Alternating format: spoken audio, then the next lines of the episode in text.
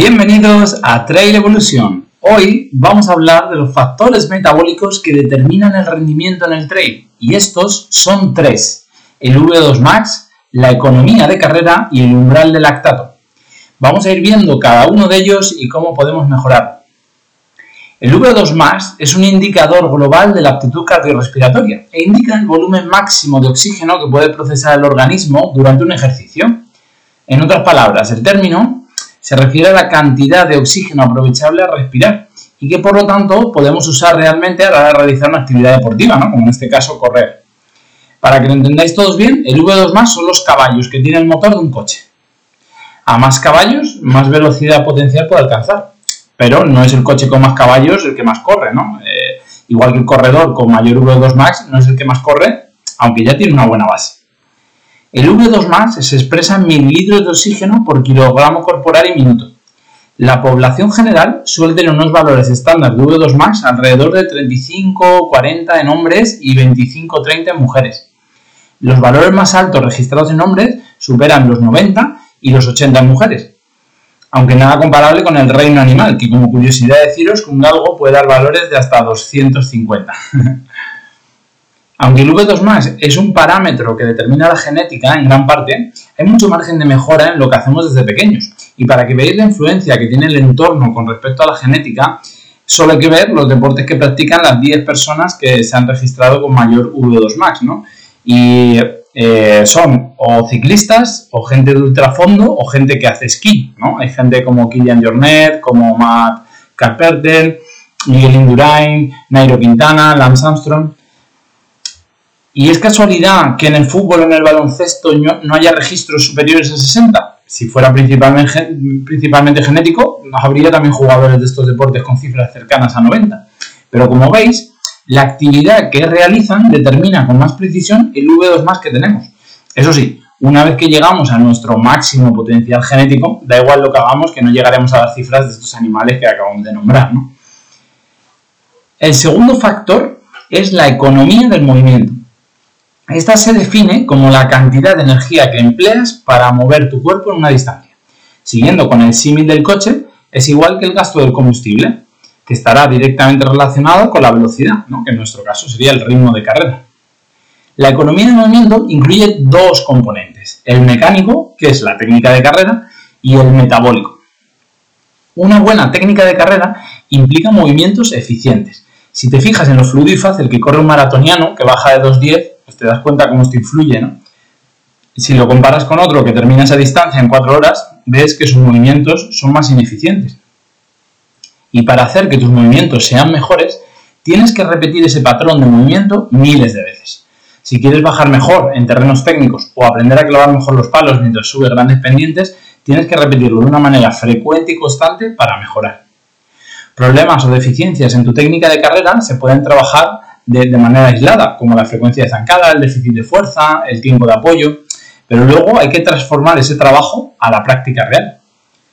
En este apartado hay una alta evidencia científica que añadir entrenamientos de fuerza mejora esta economía de carrera, aumentando la eficiencia neuromuscular y el aumento de la rigidez de los tendones, que actúan como muelles, impulsándonos sin coste energético. Y esto es básicamente lo que imitan las, las placas de carbono que actualmente se ponen en muchas zapatillas. Eh, este efecto. En un estudio del 2017 añadieron tres sesiones semanales de ejercicios de estabilidad lumbo-abdominal, multisaltos y fuerza durante tres semanas y encontraron que ese grupo mejoró significativamente su economía de carrera. Además, el trabajo de fuerza ayuda a retrasar la aparición de fatiga neuromuscular, otro de los grandes problemas en pruebas largas de trail. Por otro lado, el componente metabólico, aunque no lo vemos, es igualmente muy importante, ya que determina de dónde sacan tus músculos la energía para mantener una intensidad de carrera. Siguiendo con el ejemplo del maratoniano profesional y el amateur, el metabolismo del profesional tiene que ser eficiente en la oxidación de ácidos grasos, en el consumo de la glucosa y en la capacidad de eliminar lactato y de soportar cantidades altas en sangre, para poder mantener esos ritmos. El cuerpo del amateur no puede soportar esos ritmos porque su sistema colapsa. Si sube mucho la intensidad, el lactato se acumula de una manera exponencial, creando una acidez en la sangre que provoca una respuesta de fatiga y nos obliga a bajar el ritmo. Sin embargo, el profesional puede mantener esos ritmos porque su metabolismo es eficiente. Y el último factor que vamos a ver es el umbral del lactato. Este hace referencia al segundo umbral ventilatorio, umbral anaeróbico, que para quien no sepa bien a qué me refiero, puede escuchar el primer podcast sobre zonas de entrenamiento donde profundizo en estos conceptos. El umbral del lactato es la tasa máxima de trabajo que se puede mantener durante un tiempo prolongado. El ritmo que tu metabolismo puede producir energía de manera mantenida es el factor más determinante de tu resistencia. Y tenemos dos vías metabólicas para obtener energía. Está la vía de la glucólisis anaeróbica. Esta vía no requiere de oxígeno y convierte a la glucosa en dos moléculas de ATP, que esto es energía, y piruvato. Este sistema se utiliza cuando quieres energía de una manera inmediata, como ocurre al correr muy rápido. Y por otro lado está la vía del metabolismo aeróbico. Mediante este proceso, que sí que requiere oxígeno, la glucosa se convierte entre 30 y 38 moléculas de ATP. También se utilizan las grasas y el piruvato antes mencionado de la vía anaeróbica para producir energía. Las cantidades de grasa o de glucosa que intervengan en la producción de energía determinan tu resistencia y por tanto tu rendimiento. Hace años se pensaba que esta vía no podía satisfacer las demandas de intensidades altas, pero estudios recientes en deportistas de élite bien entrenados y adaptados a oxidar grasa consiguen llegar a intensidades muy altas con esta vía. Además, estés sentado en el sillón o corriendo, estas dos vías siempre están aportando energía, pero va a variar su porcentaje dependiendo de tres factores. De la intensidad, ¿no? A más intensidad, más se activa la vía anaeróbica, ¿no? Sin oxígeno del tipo de fibras musculares que tengamos, a más fibras de contracción lenta tipo 1, más se activa la vía aeróbica y del historial de entrenamiento, a más entrenamiento de resistencia, más se activa la vía aeróbica o si eh, tenemos un, eh, un, historial de entrenamiento más alto en ejercicios de alta intensidad, pues se va a activar más la vía anaeróbica. Y la molécula de piruvato que hemos comentado anteriormente, que se formaba en un metabolismo anaeróbico, puede tener dos vías metabólicas. Una, que entre en las mitocondrias y genere 36 moléculas de ATP, muy interesante para los deportes de resistencia, ¿no? O que se quede fuera de las mitocondrias y que se convierta en ácido láctico, una opción para nosotros, ¿vale? Y la pregunta ahora es, ¿qué determina el destino del piruvato? Pues la capacidad de nuestras mitocondrias de poder absorberlo. A intensidades bajas todo el mundo puede reciclar el piruvato, pero a medida que subimos la intensidad, solo los organismos mejor adaptados pueden mantener altas intensidades sin acumular demasiado lactato. Por supuesto que siempre hasta unos límites. A medida que la velocidad siga aumentando, se acumulará lactato para llegar eh, a unos niveles que el cuerpo no lo pueda soportar y ya sea necesario pues bajar la intensidad, ¿no? Por eso, los test de lactato en sangre, que se hacen justo después del momento de parar de correr, determinan con muy buena precisión los ritmos a los que se está trabajando, dependiendo de la cantidad de lactato que estés acumulando. En eventos de menos de dos horas, la resistencia estará limitada principalmente por el ritmo en que las células musculares pueden producir energía de manera sostenida. Esto quiere decir que puedes soportar un determinado ritmo si tu cuerpo mantiene una estabilidad en la obtención de energía sin acumular lactato. En carreras de más de dos horas, las reservas de combustible pasarán a ser la limitación principal. Esto quiere decir que si no comes adecuadamente te puede pasar factura. De los tres factores de rendimiento metabólicos que forman el trípode de la resistencia, el umbral del lactato es el que más podemos trabajar con el entrenamiento. Vamos a pasar a ver dos maneras en las que podemos elevar el umbral del lactato. Una, reducir la producción del piruvato que, se convierta en lactato o aumentar la tasa a la que los músculos trabajan para eliminar el piruvato lactato. Para conseguir estos eh, objetivos se necesitan formas de entrenamiento diferentes. Vamos a pasar a ver cómo entrenamos para conseguir estos beneficios. Bien, el primero, para reducir la producción de lactato, que por cierto este es el objetivo número uno de cualquier deportista de fondo. De esta manera mejoraremos la capacidad aeróbica. Los deportistas con una alta capacidad aeróbica pueden mantener velocidades relativamente altas durante distancias largas con un bajo coste metabólico, puesto que crean en gran parte el ATP utilizando la vía aeróbica y principalmente a través de grasas, y minimizando la acumulación de lactato. Los deportistas que usan de métodos de entrenamiento de alta intensidad suelen tener un umbral aeróbico bajo, puesto que su metabolismo aeróbico está desentrenado mientras que la vía anaeróbica se vuelve muy fuerte. Esto se conoce como síndrome de deficiencia aeróbica, que también lo vimos en el primer podcast sobre zonas de entrenamiento. Y para aumentar la tasa de eliminación de lactato en los músculos, se ha encontrado que existen varias proteínas que intervienen en el transporte del lactato y que aumentan el número con entrenamientos en los que las concentraciones de lactato son altas. Esto quiere decir entrenamientos de alta intensidad. Las adaptaciones que se producen en los entrenamientos aeróbicos de baja intensidad son estructurales. Más capilares, más mitocondrias y mejoras en el corazón.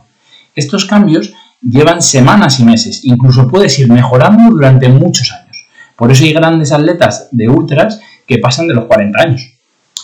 Las adaptaciones que se producen en los entrenamientos anaeróbicos de alta intensidad son funcionales. Se producen en cuestión de horas después de un entrenamiento y puedes ver mejoras significativas en pocos días o semanas. Estas respuestas hacen que veamos cambios rápidos, al contrario de los meses que necesitamos para las ganancias en la capacidad aeróbica. Pero igual que vienen rápido, se pueden perder también rápido cuando no se trabaja. Por eso, entrenar siempre a ritmos muy altos no es buena idea, ya que no va, eh, ya que no va a conseguir estimular tus fibras lentas eficientemente, lo que va a ocasionar un estancamiento en tu progresión. Lo mismo que si solo hacemos entrenamientos fáciles, no conseguiremos otras adaptaciones que también son importantes. Y todo este rodeo ha sido necesario para llegar a la siguiente conclusión. Cuando se realiza un gran volumen de trabajo a intensidad baja o moderada, que sería aeróbica, por debajo del primer umbral, y lo combinamos con entrenamientos de mayor intensidad, mejoramos estas dos vías por las que podemos ser más eficientes reduciendo la producción y eliminando el piruvato lactato que se acumule. Además, la ciencia en este aspecto lo tiene claro. Una última revisión del 2022 de más de 20 estudios saca las siguientes conclusiones los modelos polarizados o piramidales tienen mejores resultados que los de trabajo intramurales, que esto sería en zona 3 la mayoría del tiempo. Y esta conclusión tiene su justificación fisiológica por los motivos que hemos eh, explicado. Y actualmente la gran mayoría de los élites, por no decir todos, trabajan con estos esquemas. Y a la hora de entrenar podemos diferenciar entre dos tipos de entrenamientos, eh, habría el entrenamiento general en el que se crea la base aeróbica, que estés en zonas 1 y 2. Y este tiene que ser en el que pasemos la gran mayoría del tiempo. Y dependiendo de las distancias que corramos, los años de entrenamiento y otros factores personales, pues meteremos más volumen o menos. Y luego están los entrenamientos específicos, en el que aumentan los resultados a corto plazo. Estos son las zonas 3, 4 y 5. Entrenar en zonas 4 y 5 es de especial importancia en eventos de menos de 2 horas, pero para eventos que superen las 3 horas se le resta importancia, puesto que el entrenamiento específico del ritmo de carrera es por debajo del umbral del lactato, más cerca del umbral aeróbico. Aunque eso no significa que no sirva para nada, porque puede ayudarte cuando quieras realizar un ataque en medio de una carrera o en los últimos kilómetros para soportar un nivel de esfuerzo mayor. Las zonas 4 y 5 de entrenamiento estimulan la mejora del VO2 y el umbral del lactato. La zona 3 es muy interesante trabajarla a medida que se acerca una competición para aprender a gestionar tus ritmos y probar si puede ser sostenible o no, dependiendo de la distancia. Así que, resumiendo todo lo que hemos hablado, podríamos sacar los siguientes consejos prácticos. Si realizamos un gran volumen de entrenamiento por debajo del primer umbral, o sea, en zonas 1 y 2, y trabajos de alta intensidad en zonas 3, 4, 5, los cuales varían, depende del momento de la temporada y de las competiciones a las que nos presentemos, vamos a mejorar nuestro V2 max, nuestra economía de carrera y nuestro umbral de lactato. Si encima añadimos un protocolo eficaz de fuerza del tren inferior, acompañado de algunos ejercicios de técnica de carrera, como multisaltos y ejercicios para el core, conseguiremos adaptaciones neuromusculares que nos volverán más eficientes, reduciendo el consumo de energía en cada zancada. Y hasta aquí el podcast de hoy. Nos vemos la próxima semana en Trail Evolution.